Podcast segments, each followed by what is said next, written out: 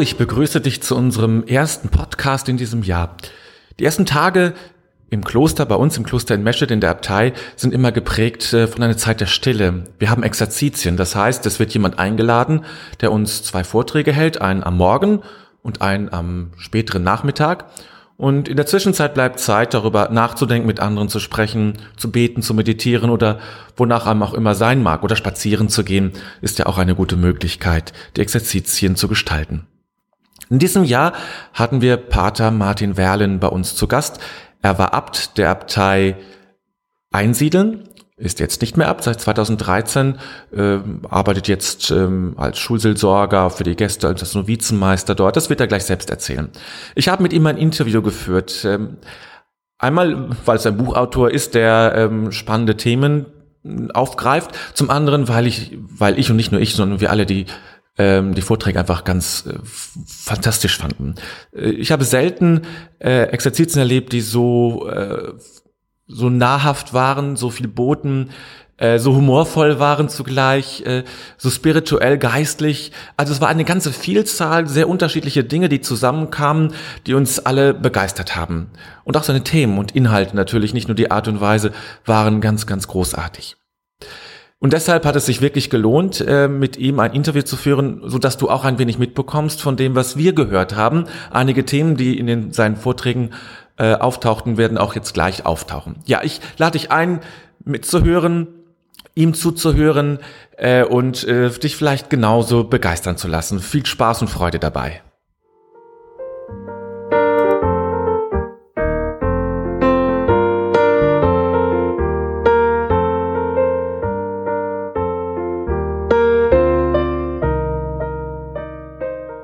Ich sitze hier im Sprechzimmer der Abtei Königsmünster, also unsere Abtei, äh, sind Exerzitien. Deswegen wird man vielleicht auch, weil wir in diesem Sprechzimmer sind, äh, sitzen, äh, auch Hintergrundgeräusche noch da sein. Und neben mir sitzt äh, Pater Martin Werlen, der ist unser Exerzitienmeister und ich dachte mir, ähm, das ist eigentlich eine ganz gute Gelegenheit, ihn auch zu einem Interview zu bitten. Pater Martin kommt aus der Abtei Einsiedeln, war dort lange Zeit Abt äh, und hat mehrere Bücher geschrieben, äh, die könnt ihr mal äh, googeln oder bei Amazon schauen, vieles über dem, äh, zum Thema Glaube, Kirche. Ähm, ja, und ich finde das eigentlich ein ganz spannendes Thema, auch, auch die Vorträge sehr spannend. Ähm, und von der finde ich es ganz gut, dass wir hier auch äh, miteinander ins Gespräch kommen. Und so als Eingangsfrage habe ich mir überlegt, äh, Martin, ähm, äh, wie lebt es sich als ehemaliger Abt? Und als Abt von Einzelnen ist man ja auch Bischof. Wie lebt es sich so danach? Sehr, sehr gut. Die Erfahrungen, die ich als Abt machen durfte und als Mitglied der Bischofskonferenz, waren auch ein großer Reichtum. Ich konnte sehr vieles erfahren, was ich sonst nie hätte erfahren können. Und das kann ich jetzt auch in den Aufgaben, die ich jetzt habe, auch einfließen lassen. Also das war eine Zeit, die mich herausgefordert hat, mir auch Horizonte eröffnet hat, mir Einsichten geschenkt hat, die ich vor nicht hätte gehabt habe und nicht hätte haben können. Und das ist jetzt etwas, das ich zur Verfügung habe, um mit dem zu arbeiten. Und was sind jetzt derzeit deine Aufgaben? Also ich bin in der Gemeinschaft wieder, was ich schon einmal war, früher Novizenmeister, also für die jungen Menschen, für die Aufnahme von Menschen, Kandidaten, Novizen, zeitigen Professen zuständig. Ich bin in der unserer Schule. Wir haben ein Gymnasium, dort bin ich Religionslehrer und auch in der Schulseelsorge tätig. Ich begleite recht viele Menschen, also eine geistliche Begleitung, die ich mache, für Gespräche zur Verfügung stehen. Ich bin oft für Vorträge und für Exerzitienbegleitung auch von der Gemeinschaft zur Verfügung gestellt, also dass ich da auch Impulse weitergeben kann und dazwischen schreibe ich ab und zu gelegentlich etwas. Äh, nun kann ich mir vorstellen, wenn man lange Leitung inne hatte, ich hatte auch mal innerhalb des Klosters für einen Bereich Verantwortung. Es ist, ich fand es nicht immer ganz leicht, ähm, so wie man so sagt, zurück ins Glied zu gehen. Also äh, man hat als Leitung schnell den Impuls, auch etwas zu, zu tun und zu machen und diesen Impuls dann ähm, wieder zurückzunehmen. Ging es dir ähnlich oder wie, ist, wie war das für dich?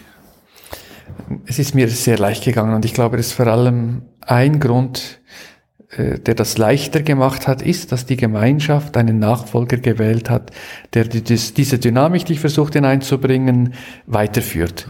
Also wenn jetzt äh, die Gemeinschaft einen Mitbruder gewählt hätte, wo das alles zum Stehen kommt wieder, oder das wäre wahrscheinlich sehr schwierig gewesen. Aber das ist äh, der jetzige Abt war mein Prior und wir haben sehr viel und sehr gut miteinander zusammengearbeitet und äh, ich denke, das kommt mir jetzt auch sehr zugute in meiner neuen Position in der, in der Gemeinschaft.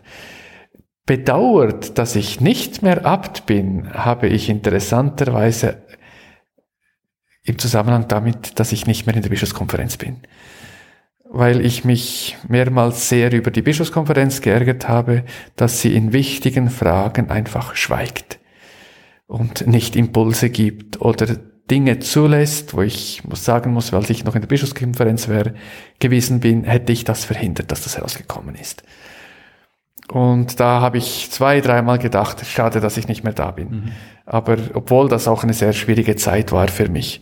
Aber ich, äh, ich bin dankbar, dass ich jetzt diese Aufgabe nicht mehr habe, aber ich bin auch dankbar, dass ich sie hatte, weil das jetzt auch ein Teil meiner Persönlichkeit ist, meines Erfahrungsschatzes, den ich jetzt mitnehmen darf.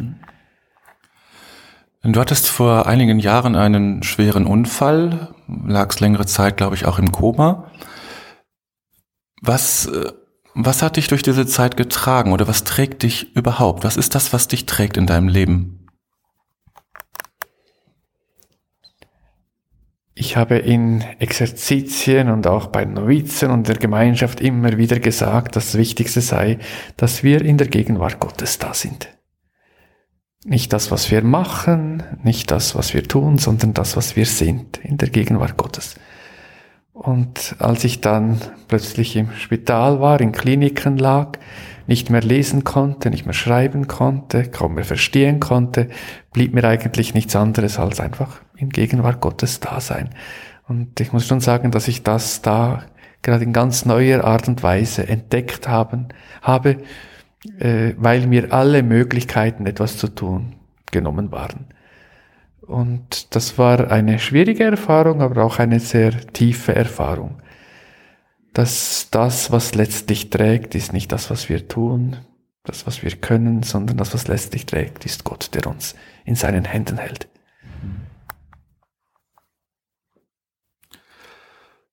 Was, was bedeutet das für dich zu glauben?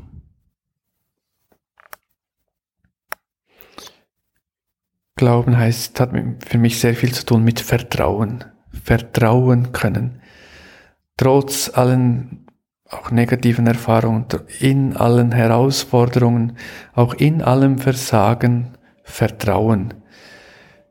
Meine Mitschwester Celia Walter, die auch in Deutschland ja sehr bekannt ist mit ihren großartigen Texten, sie hat in einem frühen Gedicht im Lied der Armut in der letzten Strophe das so zum Ausdruck gebracht, ist hinter allen Dingen, die scheinbar nicht gelingen, doch einer, der mich liebt.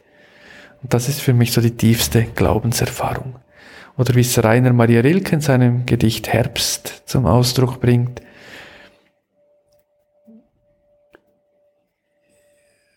Und doch ist einer, welcher dieses Fallen unendlich sanft in seinen Händen hält. So die Erfahrung, das Leben ist, glaube ich, gerade im Ausdruck des Fallens sehr gut zum Ausdruck gebracht. Äh, Herbst, die Blätter fallen, fallen wie von weit. Dann diese Hand da fällt, sieh dir die andere an. Es ist in allen. Und dann gerade dieses Älterwerden, äh, Unfall haben, krank werden, all das sind Erfahrungen, die der Mensch macht.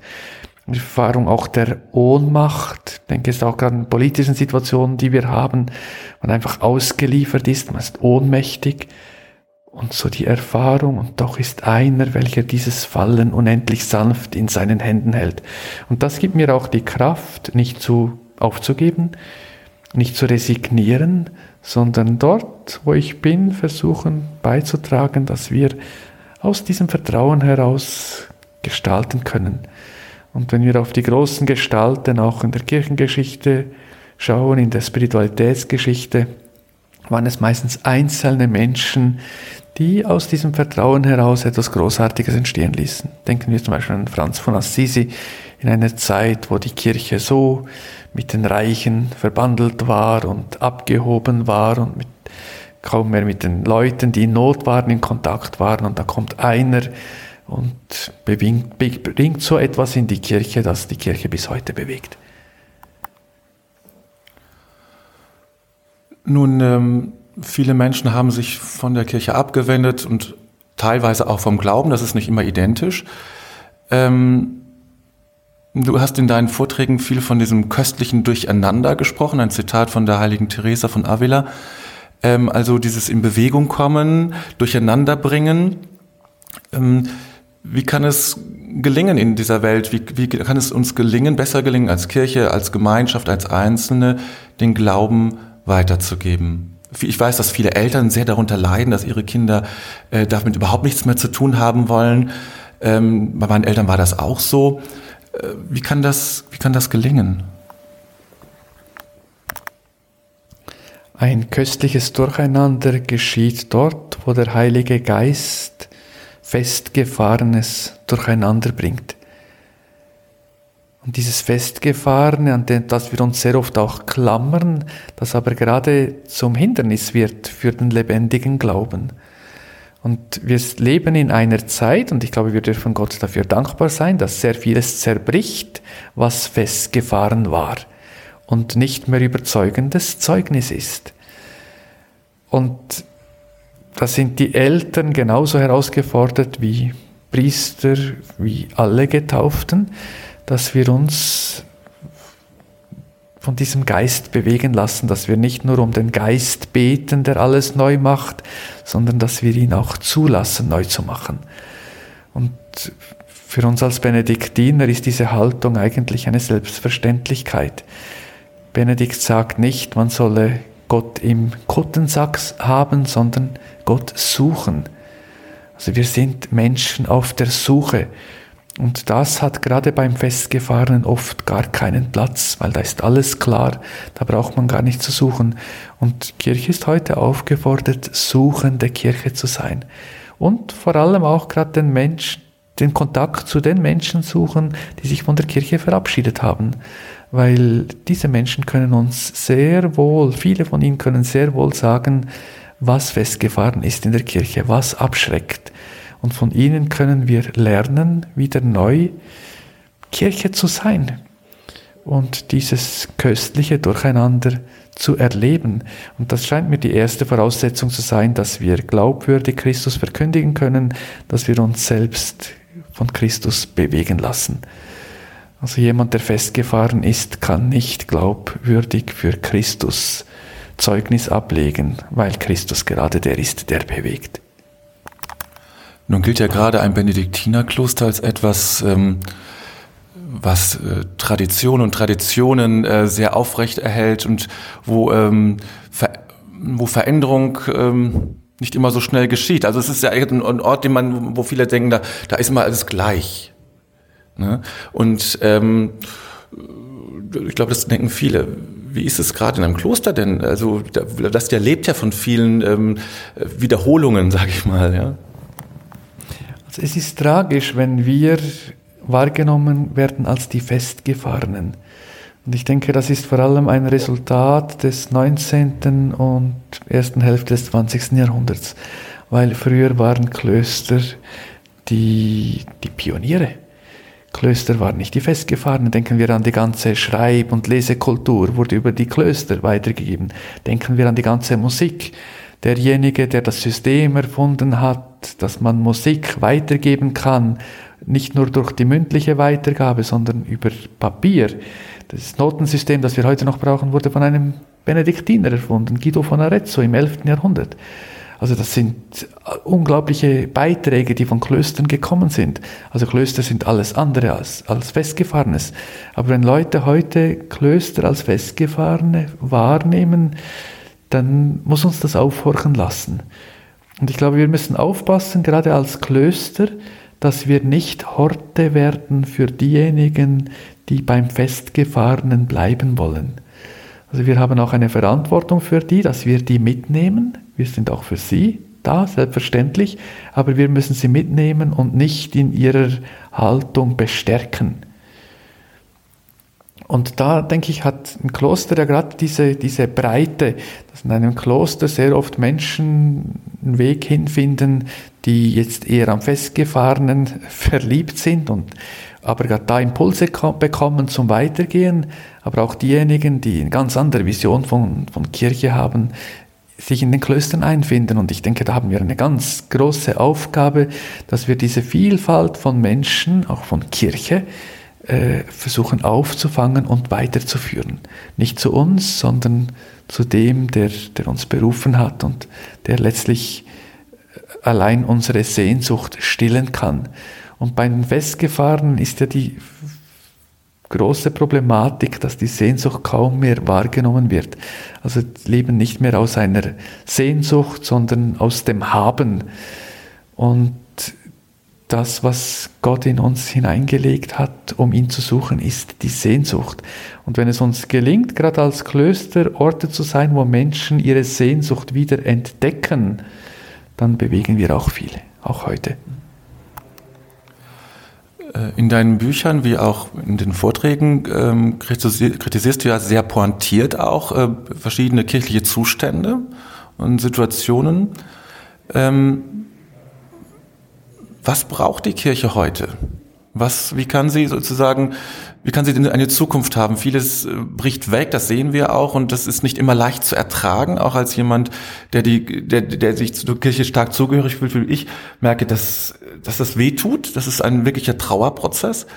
Ähm, aber wenige wissen, wie es weitergeht. Und in den Gemeinden und Diözesen hat man oft den Eindruck, es wird irgendwas gemacht, zusammengelegt und äh, sonst irgendwelche Strukturreformen, wovon alle schon müde sind und keine Lust mehr haben ähm, weil überhaupt keine Idee ist, ähm, was ist eigentlich ein guter nächster Schritt? Wo, wo, wo ist der Geist eigentlich in unseren, in unseren Zusammenhängen?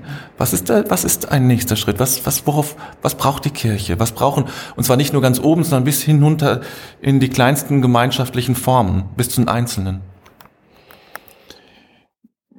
Ich befürchte, dass wir in der Kirche in sehr vielen Gemeinschaften, Pfarreien, Diözesen immer noch am Verteidigen des bisherigen sind. Auch der äußeren Struktur des bisherigen versuchen, das noch zu halten, solange wir können. Als ich 2001 zum Abt gewählt wurde, habe ich der Gemeinschaft ziemlich am Anfang gesagt, jedes Mal, wenn wir so sagen, ja, das machen wir, solange wir noch können, hören wir damit auf. Weil wenn man etwas noch so lange macht, wie man es kann, ist man immer am Resignieren. Die Qualität nimmt ab, die Freude daran nimmt ab, es ist am Erlähmen, weil man sieht, es gibt immer weniger und so. Und da müssen wir den Mut haben, aufzuhören und etwas zu machen, was wir können, was unser Auftrag heute ist. Und vieles, was wir heute machen, ist eben noch so probieren, solange wir das noch können. Wir erhalten noch Strukturen auf, auf Recht, die einmal bewährt waren und einmal berechtigt waren, aber heute es nicht mehr sind. Oder wir haben immer noch das Territorialprinzip der Pfarreien, der Gemeinden. Und diese Gemeinden sind entstanden, weil die Leute in dieser Gemeinde geboren sind, gearbeitet haben, zur Schule gegangen sind, äh, alt geworden sind und gestorben sind. Und das machen heute viele Leute nicht mehr. Viele Leute wohnen, werden in einem Ort geboren, gehen einem Ort zur Schule, vielleicht nur einen Teil ihrer Schule, dann wieder irgendwo anders, gehen zum Studium irgendwo anders, wohnen irgendwo anders. Und da entspricht dieses Prinzip der Seelsorge nicht mehr. Wir müssten ein, ein flexibles Prinzip finden.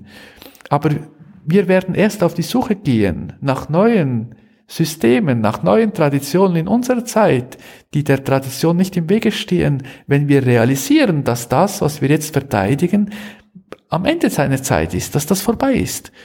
Und dieser Schritt, denke ich, fehlt sehr, sehr oft. Also wir sind sehr oft in der Situation, dass wir sagen, ja, das müssen wir jetzt überbrücken. Es ist eine schwierige Zeit und es kommt wieder so, wie es einmal war. Nein, es kommt es nicht mehr. Das hat es nie gegeben. Die, das, das Leben geht immer vorwärts. Die Zeit geht vorwärts. Wir können nie zurückdrehen. Und da müssen wir den Mut haben zu sagen, ja, das war ein System, das funktioniert hat, aber jetzt ist es nicht mehr das System. Jetzt suchen wir etwas Neues. Und das würde uns den Mut geben, auch etwas zu experimentieren. Und Papst Franziskus hat das in seiner Ansprache am 22. Dezember an die Kurie auch gesagt. Jetzt ist auch die Zeit, Experimente zu wagen. Also wenn etwas Neues gemacht wird, heißt das nicht, wir machen das für die Ewigkeit, sondern wir probieren auch einmal an einem begrenzten Ort zum Beispiel etwas aus und schauen, ist es das, was in die Zukunft führt? Und ich finde das auch unglaublich spannend, auch für unseren Glauben, dass wir in einer Zeit leben, wo wir auch wieder experimentieren dürfen, dass wir miteinander suchen dürfen, was will Gott von uns und auch probieren dürfen, experimentieren dürfen, ja, ist es das oder ist es das nicht? Und das macht Kirche auch lebendiger. Und ich denke, das ist es auch, was äh, junge Menschen auch eher anzieht, als in ein System einzusteigen, wo man sagen muss, dass die Zeit ist vorbei. Mhm. Du hast ja auch so äh, auch Thesen ähm, ähm, oder bist der Meinung, dass Frauen zum Priestertum zugelassen werden sollen können nach deinen nach deinen Forschungen und, und, und Denken. Das ist ja ein, eine Sehnsucht von vielen, nicht von allen. Manche sehen das natürlich sicherlich auch sehr kritisch, das weiß man ja auch. Und ähm, kannst du deine Position dazu ein bisschen erklären?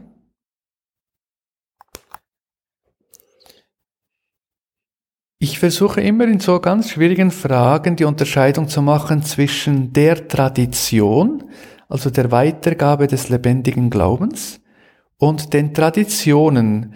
Und Traditionen sind Bräuche, die in einer bestimmten Zeit entstanden sind, aber auch wieder vergehen können und deren Zeit auch am Ende ist. Und die große Frage ist für mich, ist die Bindung der Weihe an das männliche Geschlecht? Ist das die Tradition oder ist es eine der Traditionen? Und bei dieser Frage fällt mir auf, dass es keine einzige Glaubensfrage gibt, die an das Geschlecht gebunden ist. Also es gibt nirgendwo eine, einen Glaubensinhalt, der nur für die Männer oder nur für die Frauen mhm. ist. Und warum sollte es das in Bezug auf das Amt sein? Und warum ich auch immer mehr entdecke, dass es eine der Traditionen ist, ist auch die Heilige Schrift selbst. Diese Heilige Schrift wurde von Männern niedergeschrieben. Und das ist nicht die Tradition, sondern eine der Traditionen, weil die Frauen in dieser Zeit nicht wichtig waren, nicht wichtig genommen wurden, sie waren nicht glaubwürdige Zeugen und Männer haben es niedergeschrieben. Aber gerade weil wir die Tradition immer wieder betonen, müssen wir realisieren, dass zur Heiligen Schrift auch die Frau gehört. Und zwar ganz wesentlich, weil die Glaubensgeschichten wurden vor allem über die Frauen erzählt. Und niedergeschrieben wurden sie dann von Männern.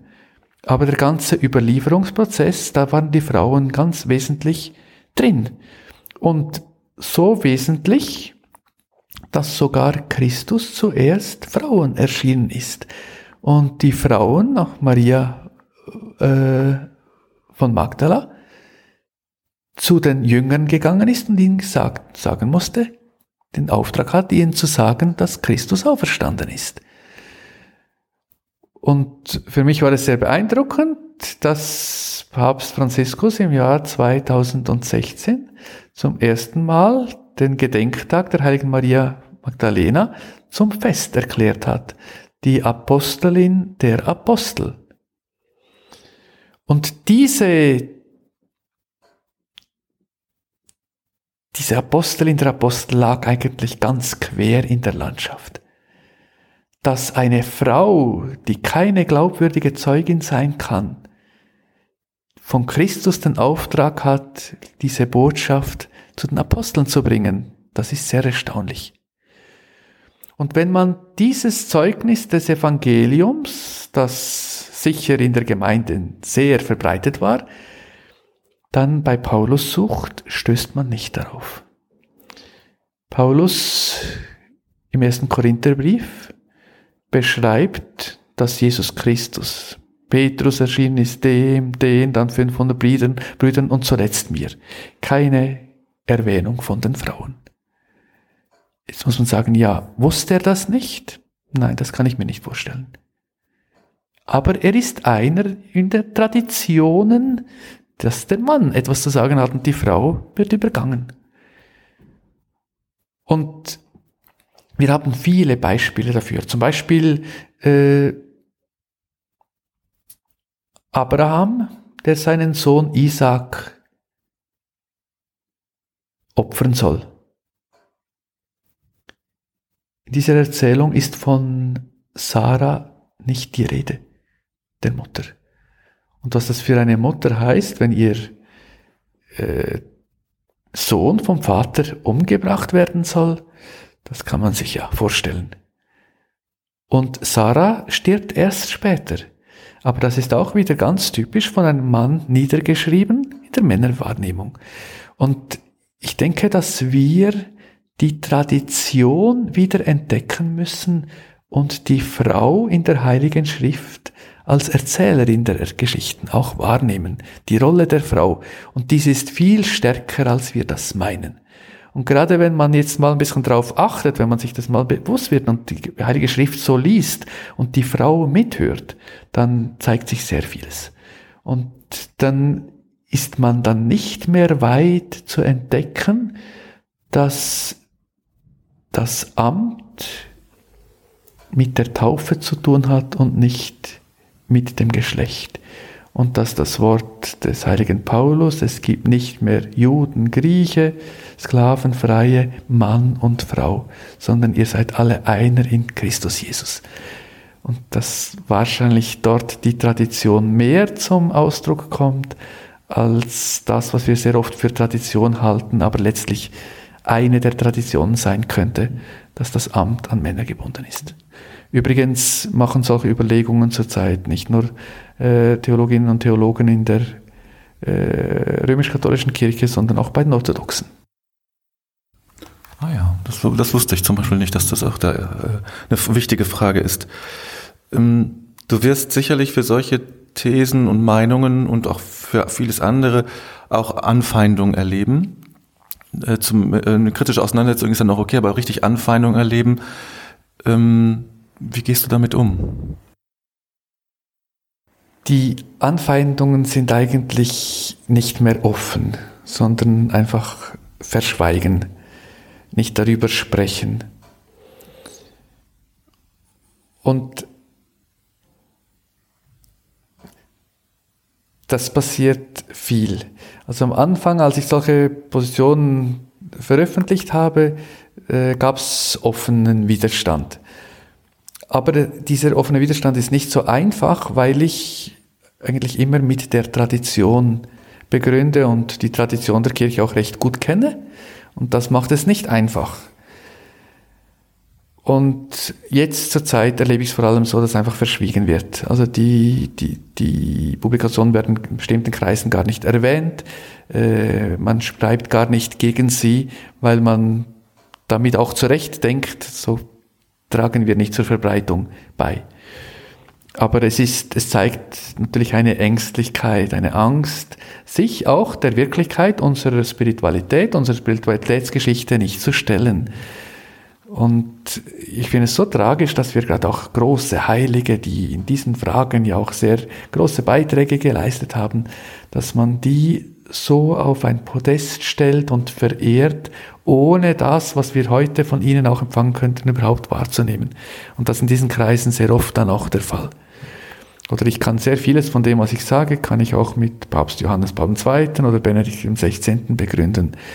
Äh, die haben sehr viele Impulse gegeben in diese Richtung. Allerdings wurden sie dann in einer Weise gesprochen, dass sie kaum gebissen und und gestochen haben und nicht bewegt haben. Aber die Texte sind da, mit denen kann man arbeiten. Ähm, diese Kreise, ähm, gibt es eine Möglichkeit, sie mitzunehmen in so einem Prozess? Also ist, ist das überhaupt denkbar? Oder ist das, äh, ist da alle, alle Mühe verloren? Nein, alle Mühe ist nicht verloren. Also es gibt natürlich Leute, die sehr ideologisch sind und jetzt versuchen, ihre Ideologie weiterzugeben und die suchen nicht suchende Menschen, die, die neue Perspektiven entwickeln können und so. Aber viele von den Menschen, die dort sich auch informieren oder Kontakt aufnehmen, sind suchende Menschen. Und die dürfen wir nicht einfach fallen lassen.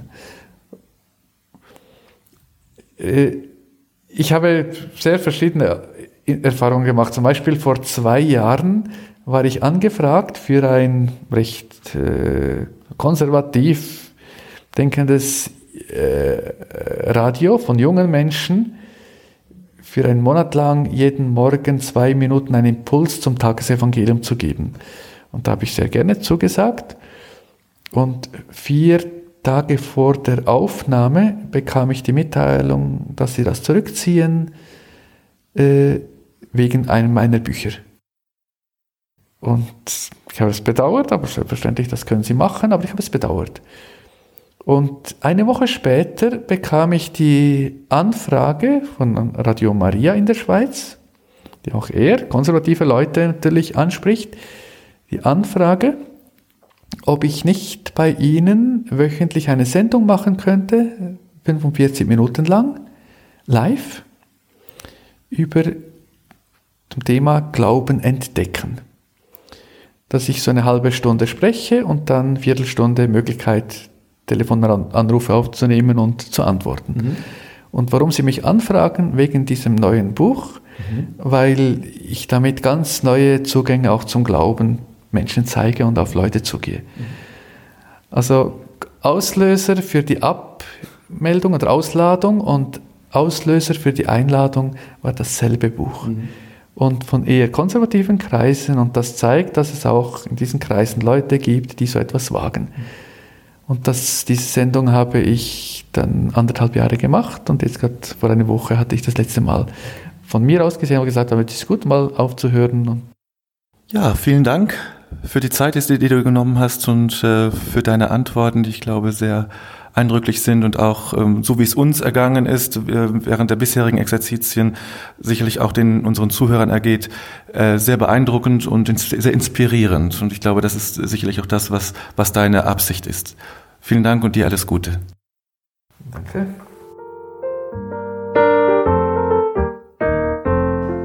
Das war wieder mal unser Podcast wenn dir diese Sendung gefallen hat, dann wäre es ganz wunderbar, wenn du uns bei iTunes fünf Sterne geben würdest.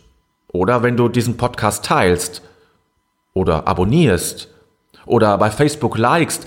Und wir freuen uns auch über Kommentare. Wir danken dir und sagen bis bald.